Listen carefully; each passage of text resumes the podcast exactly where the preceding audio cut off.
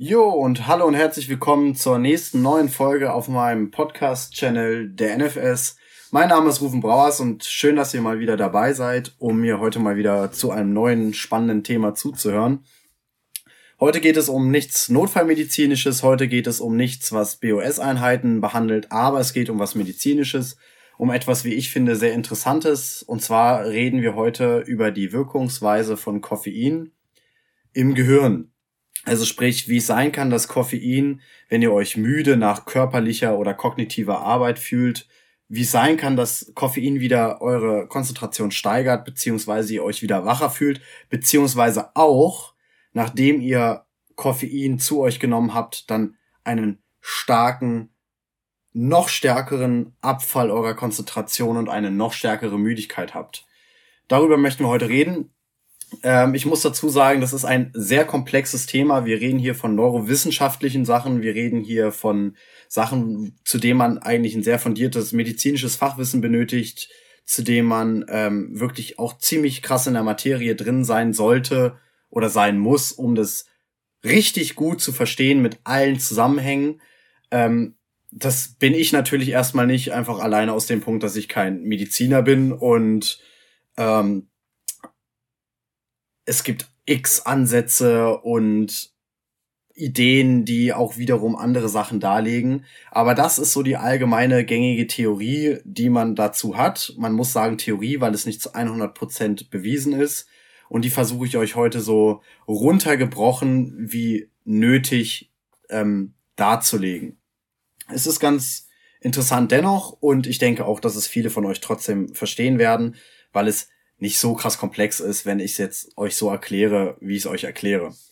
Ähm, wie fangen wir dazu an? Wir müssen dazu anfangen. Beim Gehirn redet man immer gerne von Theorien. Warum redet man von Theorien beim Gehirn? Man muss sagen, dass das Gehirn einer der Areale im menschlichen Körper ist, was bisher noch am unerforschesten ist, ähm, was alle Areale so im Körper mit angeht. Also man ist einfach noch nicht so weit, dass man sagen kann, das ist zu 100 Prozent so und keiner kann es widerlegen, weil es ist definitiv so belegt.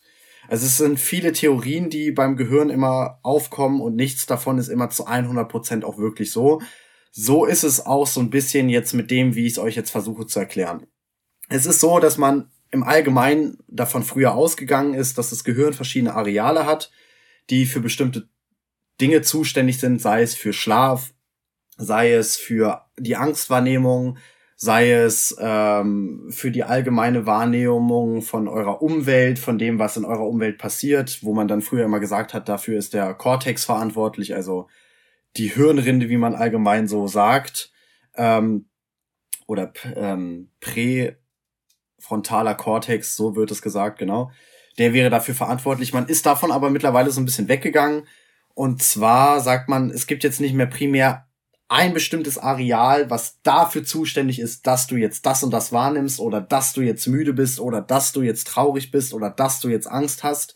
Man sagt, das liegt in etwa so in dem und dem Bereich, aber es gibt ganz viele Neuronen und Nervenbahnen, die halt miteinander zusammenhängen. Und selbst wenn in diesem einen Bereich, der früher immer in der klassischen Medizin angesehen wurde als der Bereich, der jetzt für die Angst zuständig ist, ähm, wenn von dort aus jetzt nicht zwangsläufig gerade irgendwie ein Angstsignal ausgelöst werden kann, weil dort vielleicht ein Schaden vorliegt, aber trotzdem ein Mensch Angst empfindet, dann liegt es einfach daran, dass auch aus anderen Bereichen ähm, Neuronen schalten können für eben selbige Empfindungen. Weswegen man gesagt hat, ja, natürlich, also dort können solche Neuronen sitzen, die eben selbige Signale aktivieren wo selbige Neuronen durch Transmitter aktiviert werden können. Aber das muss nicht so sein. Die können auch woanders noch liegen und sind einfach nur von dieser Stelle an, also sagen wir mal vom prä ähm, Cortex verbunden zu irgendeiner anderen Stelle. Und die werden dann primär dort aktiviert. Die können aber auch an anderen Stellen aktiviert werden. So viel erstmal dazu. Und damit man jetzt das Ganze mit dem Koffein im Gehirn verstehen kann, kann man sagen, dass man davon ausgeht, dass halt sämtliche Sachen, die für Müdigkeit, aber auch fürs Wachsein und ähm, das Einschlafen beziehungsweise das Aufwachen im Hirnstamm stattfinden, beziehungsweise in kleineren Teilen, die neben dem Frontallappen oder hinter dem Frontallappen liegen. Ähm, dort finden also diese neuronalen Prozesse statt, die dafür sorgen, dass man wach wird, beziehungsweise einschläft, beziehungsweise ein Müdigkeitsgefühl bekommt, beziehungsweise ähm, auch Konzentrationsverlust hat.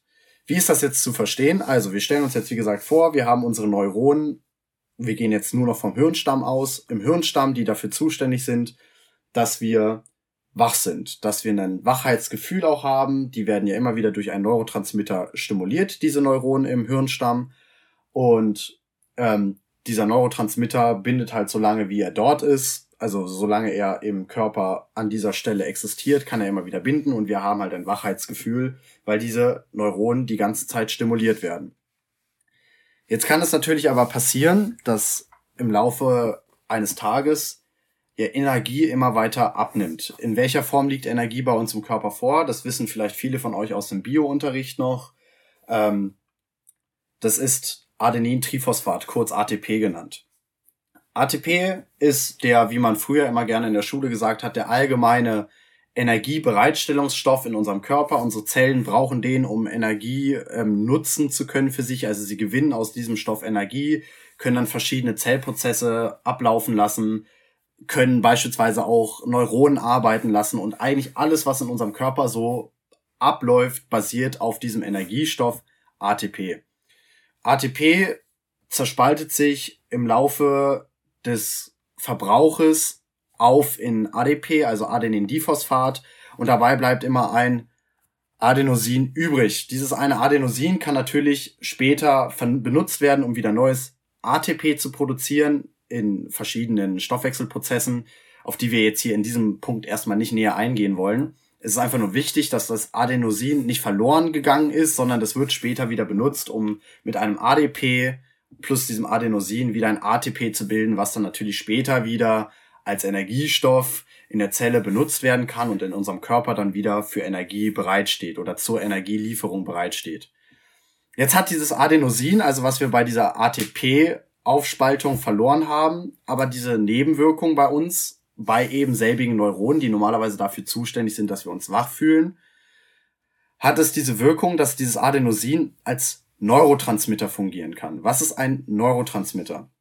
Ein Neurotransmitter auch so runtergebrochen, wie es eigentlich geht, dort kann man auch viele Definitionen sehr weit strecken, ist im Grunde genommen ein Stoff, eine Substanz, ein Substrat kann man auch sagen, was eine, eine bestimmte Stelle bindet an einem Neuron, wodurch dieses Neuron aktiviert wird. Es gibt super, super, super, super, super viele Neurotransmitter, wirklich super viele sei es Adrenalin ist ein Neurotransmitter, Noradrenalin ist ein Neurotransmitter, ähm, Acetylcholin, das ist so ein klassischer aus dem Bio-LK-Unterrichten, ist auch ein Neurotransmitter. Aber genauso ist auch Adenosin ein Neurotransmitter und etliche andere. Also da gibt es wirklich super viele. Auch Glutamat zum Beispiel ist ein Neurotransmitter, weswegen der auch so ganz oft irgendwo in den Schlagzeilen stand, weil man meinte, oh ja, wenn man jetzt das Produkt isst, dann hat man ganz viel Glutamat in sich drin und das stimuliert dann das und das und dann passieren die und die Sachen. Auch Omega-3 zum Beispiel, also diese Omega-3-Fettsäuren können als Neurotransmitter dienen.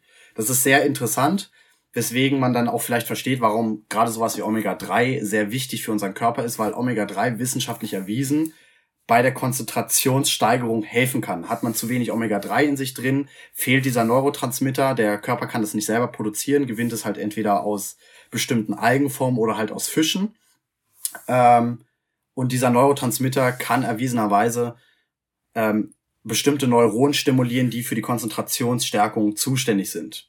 Da hat man zum Beispiel dann mal festgestellt, dass Leute, die starkes ADHS oder ADS haben, einfach nur unter der Zunahme von ähm, Omega-3 sich viel besser konzentrieren konnten und plötzlich viel besser in ihrer kognitiven Leistung waren, als sie es vorher waren, wo man gesagt hat, gut, diese Kinder und Jugendlichen brauchen jetzt Ritalin, um irgendwie funktionieren zu können. Übrigens auch Wirkstoffe von Ritalin enthalten Neurotransmitter, ganz klar. Ähm, aber an dieser Stelle hat man halt einfach festgestellt, dass eine simple Zuführung von Omega-3 halt schon zu einer Konzentrationssteigerung führen kann. Sehr interessant, könnt ihr für euch selber ausprobieren. Omega-3 kostet nicht viel. Achtet darauf, dass ihr euch ein gutes Qualitätsprodukt dort holt. Es sollte kein, keine billige Firma sein, weil es gibt auch leider Omega-3-Fettsäuren, die von Fischen gewonnen wurden, wo dann nicht das beste Produkt draus entstanden ist, die dann einfach auch sehr schnell irgendwelche Schwermetalle enthalten können, ähm, die nicht so schön sind. Guckt da nach einer guten Qualität, findet für euch eine gute Qualität. Ich gebe hier keine Werbung weiter, also und werb hier für irgendeinen Omega-3-Fettsäurehersteller. Sucht euch da was, ihr findet da was, die sind nicht so mega teuer. Es liegt so zwischen fünf bis zehn Euro, kann man da was finden. Und nach oben geht's immer, ne? Das kann man dazu auch sagen. Aber das mal so als kleine Randbemerkung. Also es gibt also wirklich zig Neurotransmitter, die in unserem Körper und besonders im Gehirn verantwortlich dafür sind, dass bestimmte Neuronen, bestimmte Zellen, bestimmte Synapsen aktiviert werden bzw. deaktiviert werden. Und genau dieses macht jetzt auch unser Adenosin. Unser Adenosin bindet jetzt nämlich genau an diese Neuronen, die dafür zuständig sind, dass wir uns wach fühlen, dass wir uns konzentrieren können, dass wir ähm, an einer bestimmten Sache, sei es jetzt, dass wir für die Uni irgendwas bearbeiten müssen, sei es, dass wir für eine Klausur lernen müssen, dass wir in der Arbeit irgendwie konzentriert bleiben müssen. Ähm, dieses Adenosin bindet halt, wie gesagt, an genau dieses Neuron und funktioniert dann dort als Neurotransmitter und hemmt diese Neuronen. Das bedeutet, wir werden plötzlich müde, fangen an, uns nicht mehr so gut konzentrieren zu können. Das kennt man zum Beispiel vielleicht manchmal nach dem Sport. Manche sind nach dem Sport, haben sie noch eine gewisse Hochphase, aber dann kommen die plötzlich in ein ziemliches Down, sind plötzlich ziemlich müde, wollen schlafen. Das liegt einfach daran, dass euer Körper viel ATP verbraucht hat. Dadurch, dass viel ATP verbraucht wurde, entsteht natürlich auch viel mehr äh, Adenosin. Adenosin, ja, genau. Dieses Adenosin sammelt sich an und sobald eine, ein gewisser Kontingent an Adenosin besteht, ist es halt zu viel und es werden halt eben diese Neuronen gehemmt. Sind diese Neuronen jetzt gehemmt, könnt ihr euch nicht mehr konzentrieren. Könnt ihr nicht mehr richtig ähm, wach sein, fühlt euch müde und seid einfach eingeschränkt in eurer allgemeinen Leistung. So viel halt zu dem Thema. Ähm, das ist so die erste Art und Weise, wie ihr euch halt vorstellen könnt, dass Adenosin bei euch in eurem Gehirn funktioniert. An dieser Stelle jetzt vielleicht nochmal ganz kurz angedeutet, warum jetzt Adenosin eigentlich so wichtig ist für unseren Körper und warum das eigentlich auch wirklich wichtig für unsere Ruhephasen ist. Das ist jetzt so, wenn ihr müde werdet, weil ihr viel Energie verbraucht habt, sei es jetzt durch körperliche Anstrengung, sei es durch kognitive Anstrengung, dann weiß euer Gehirn irgendwann, okay, ich habe jetzt viel Energie verbraucht, ich muss irgendwie wieder Energie produzieren und am besten Energie produzieren kann der Körper dann, wenn er keine Energie mehr verbraucht. Am, wenigen, am wenigsten Energie verbraucht ihr dann, wenn ihr schlaft. Das heißt, dieses Adenosin ist jetzt im Überschuss bei euch im Kopf angekommen. Es fängt an, eure Neuronen zu hemmen, die dafür zuständig sind, dass ihr euch wach fühlt. Und der Körper möchte euch damit suggerieren, okay, alles klar, wir legen uns hin, wir schlafen eine Runde und können wieder neu ATP produzieren. Und wenn wir wieder ATP haben, haben wir auch wieder Energie, um was leisten zu können. Sei es kognitiv, sei es körperlich. Das ist dabei erstmal egal. Es heißt also auf natürliche Art und Weise, okay, unsere Energiebedarf ist ähm, gedeckelt mittlerweile. Wir haben keine Energie mehr, wir müssen unseren Energiehaushalt wieder aufladen. Also somit gesehen natürlich komplett normal. Jetzt kommen wir aber zu unserer eigentlichen Frage. Was macht das Koffein in unserem Gehirn dann? Viele von euch werden sich wahrscheinlich denken können, wir reden hier von einer Hemmung. Da gibt es verschiedene Art und Weisen von Hemmung. Es gibt die allosterische und die kompetitive Hemmung. Diese zwei Hemmungsart und Weisen funktionieren unterschiedlich. Ich möchte dort nicht so sehr im Detail gerade auf eingehen. Das eine funktioniert so, dass es sich ins aktive Zentrum eines bestimmten Enzyms setzt und wenn das dort in diesem Zentrum sitzt, kann das Enzym nicht in das aktive Zentrum eindringen. Somit ist das jeweilige Enzym gehemmt. Das gleiche kann man auch auf ein Neuron anwenden. Und bei der anderen Hemmung redet man davon, dass es an eine bestimmte Rezeptorstelle andockt. Dadurch verformt sich diese Bindungsstelle für das eigentliche Substrat, für den eigentlichen Stoff und dadurch kann auch die Zelle wiederum nicht aktiviert werden, beziehungsweise das Neuron wieder nicht aktiviert werden. Welcher ähm, Hemmungsprozess hier stattfindet, der jetzt gleich erwähnt wird, ist erstmal nicht wichtig, aber für das Verständnis habe ich es euch einfach nur mal kurz dargelegt.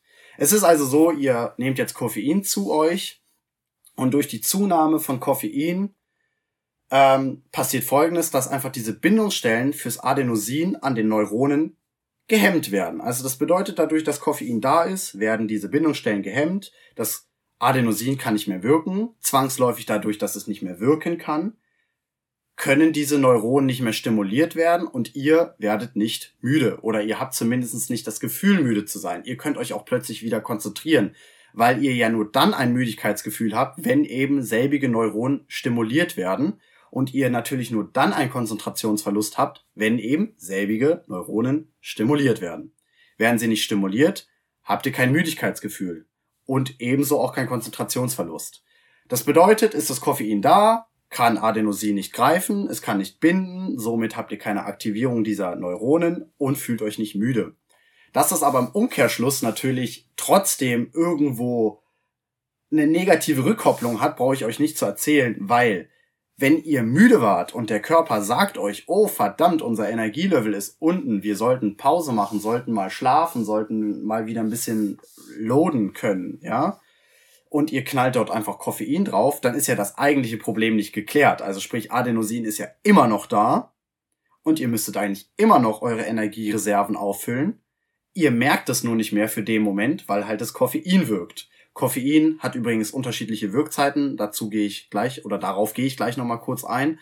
Ähm, es ist aber so, dass wenn dann das Koffein irgendwann nicht mehr wirkt, natürlich euer Körper ja trotzdem ATP zur Energiebereitstellung benötigt hat, weil er kann ja nicht die Energie aus dem Koffein nehmen. So funktioniert das ja nicht. Ein Energy Drink liefert euch ja nicht tatsächlich Energie, sondern das Koffein sorgt nur dafür, dass ihr nicht mehr merkt, dass Adenosin in eurem Hirn da ist oder in eurem gesamten Körper. Das heißt, es sammelt sich noch, noch, noch, noch, noch, noch, noch, noch, noch mehr Adenosin an. Wenn man das jetzt richtig weit stricken würde, sammelt sich so lange so viel Adenosin an, bis ihr eigentlich quasi nur noch in so eine Art Schlafkoma fallt und einfach pennt. Und dann schlaft ihr so lange, bis wirklich alle Energiereserven wieder restlos aufgefüllt sind. Und vorher wacht ihr auch definitiv nicht mehr auf. Ich äh, erinnere mich da an meinen Fahrlehrer damals in der Fahrschule. Der war LKW-Fahrer, bevor er Fahrlehrer geworden ist.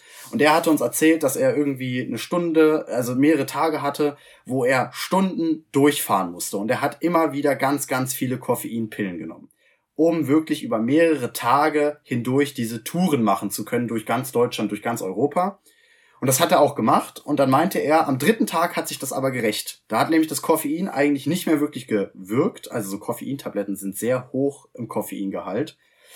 Und dann wollte er sich nur kurz eben an die Raststätte stellen, 20 Minuten schlafen. Und als er wieder aufgewacht ist, waren es einfach 48 Stunden später. Also der hat einfach zwei Tage komplett durchgeschlafen weil die Energiesachen, die der Körper verbraucht hatte, so hoch, also die, das Energiepensum war so hoch ausgelastet, dass der Körper einfach zwei Tage benötigt hat, um wieder das alte Energielevel herzustellen. Also das rächt sich nach hinten raus. Das heißt also, wenn ihr Koffein zu euch nehmt, dann kann euer Körper natürlich immer noch ATP herstellen. Es ist jetzt nicht so, dass euer Körper nur im Schlaf ATP herstellt, so ist es nicht.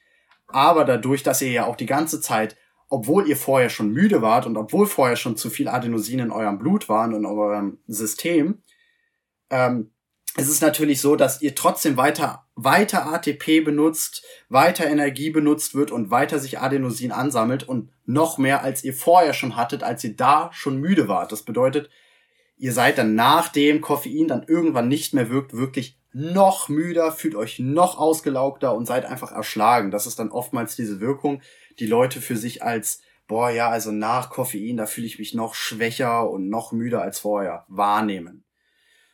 Jetzt kommen wir mal kurz zur Wirkungsweise von Koffein oder besser gesagt nicht mehr zur Wirkungsweise, sondern wir kommen zur, zur Halbwertszeit. Halbwertszeit heißt halt, wie lange ein Stoff sozusagen im Körper bestehen bleibt, bis er nur noch die Hälfte seiner Wirkungszeit hat. Ähm, man kann hier natürlich mit Zahlen arbeiten. Ich habe die Zahlen tatsächlich leider auch nicht mehr im Kopf. Ich müsste hier halt mal raufschauen auf meine, meine, meine Notizen zu dem Ganzen.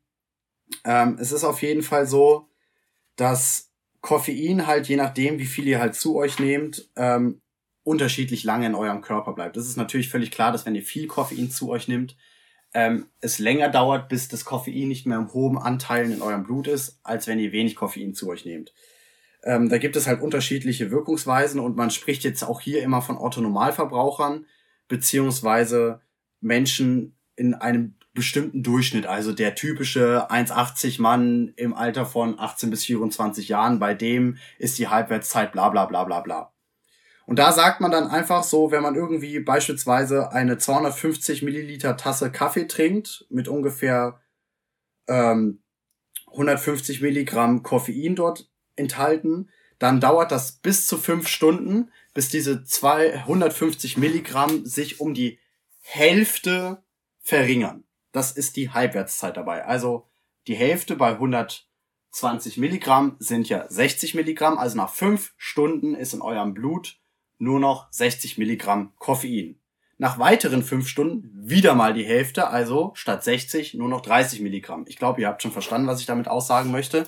Also man sagt bei diesem Standard Menschen, bei diesen standardisierten Menschen sind es fünf Stunden, bis Koffein nur noch die Hälfte der ursprünglichen eingenommenen Dosis enthält. Das könnt ihr dann ja auf jede starke Dosis hochrechnen. Je nachdem, wie viel Koffein ihr zu euch nehmt, ähm, ist das natürlich unterschiedlich. Nehmt ihr jetzt irgendein Getränk zu euch, wo irgendwie 500 Milligramm Koffein enthalten sind, dann sind nach fünf Stunden immer noch 250 Milligramm Koffein in euch drin. Das ist immer noch sehr viel. Ähm, anders ist es zum Beispiel bei einer Schwangeren. Bei einer Schwangeren wird Koffein noch viel, viel langsamer abgebaut. Dort redet man dann auch nicht mehr von irgendwie nur fünf Stunden. Da kann es bis zu, was habe ich mir aufgeschrieben? Entschuldigung, ich muss da kurz zwischenlesen. Genau, da kann es bis zu 18 Stunden dauern, bis die Halbwertszeit von Koffein erreicht ist. Also bis nur noch die Hälfte dort ist. Wir hatten es ja gerade von den 120 Milligramm. Da heißt es bei einer Schwangeren hält also das Koffein 18 Stunden, das ist unfassbar lang, bis ihr nur noch auf 60 Milligramm im Blut seid. Also ihr seht, Koffein hat eine sehr krasse Wirkung. Ähm, deswegen gibt es wirklich viele Leute, die zu milderen Methoden greifen wollen oder die mildere Koffeingetränke zu sich nehmen. Ich selber kann von mir sagen, dass ich quasi von Koffein lebe. Koffein ist genau das, ähm, was dafür sorgt, dass ich irgendwie über den Tag komme. Ähm, man muss natürlich auch dazu sagen, dass jeder Mensch unterschiedlich Koffein aufnimmt und für sich verarbeitet. Jeder Körper funktioniert anders. Also ich verstoffwechsel Koffein beispielsweise ganz anders, als das jetzt vielleicht meine Nachbarn tun. Und das ist auch völlig normal, weil jeder Körper unterschiedlich verstoffwechselt. Mir macht es zum Beispiel nichts aus, um ähm, 20 Uhr noch mal eine Kaffeetasse zu trinken, eine Kaffee, eine Kaffeetasse zu trinken, nach dem ganzen Sparfehlern dann einfach mal so ähm, während es dann vielleicht meinem Nachbarn um 20 Uhr so viel ausmacht, dass er dann, wenn er um 23 Uhr ins Bett geht, nicht mehr pennen kann die ganze Nacht. Für mich ist das kein Problem. Aber so ist das bei Menschen. Jeder Körper funktioniert anders. Das war der kurze Exkurs ähm, zum Thema Koffein und der Wirkungsweise von Koffein. Ich hoffe, es hat euch interessiert. Ich hoffe, es hat euch gefallen. Ich fand es auf jeden Fall damals sehr spannend, als ich es gelesen habe, als ich diese ganzen Berichte dazu gelesen habe. Es gibt ein sehr geniales Buch, das kann ich euch nur empfehlen. Das heißt Das Gehirn von Dr. Mark ähm, Dingman. Ist ein relativ neues Buch, kam im April 2020 raus, ähm, behandelt nicht nur solche Neuronen, also neuronalen Sachen, nicht nur solche neurowissenschaftlichen Sachen, sondern sehr viele andere Dinge auch, die sehr interessant sind. Wenn ihr wollt, kauft euch das. Ist nicht das billigste Buch, aber ist ein gutes Buch und ihr könnt wirklich was lernen. Okay, macht's gut und wir hören uns dann demnächst irgendwann wieder.